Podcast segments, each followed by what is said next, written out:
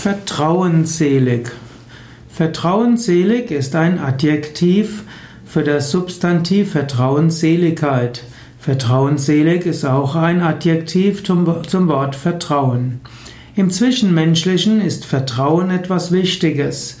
Man sollte anderen auch einen Vertrauensvorschuss geben.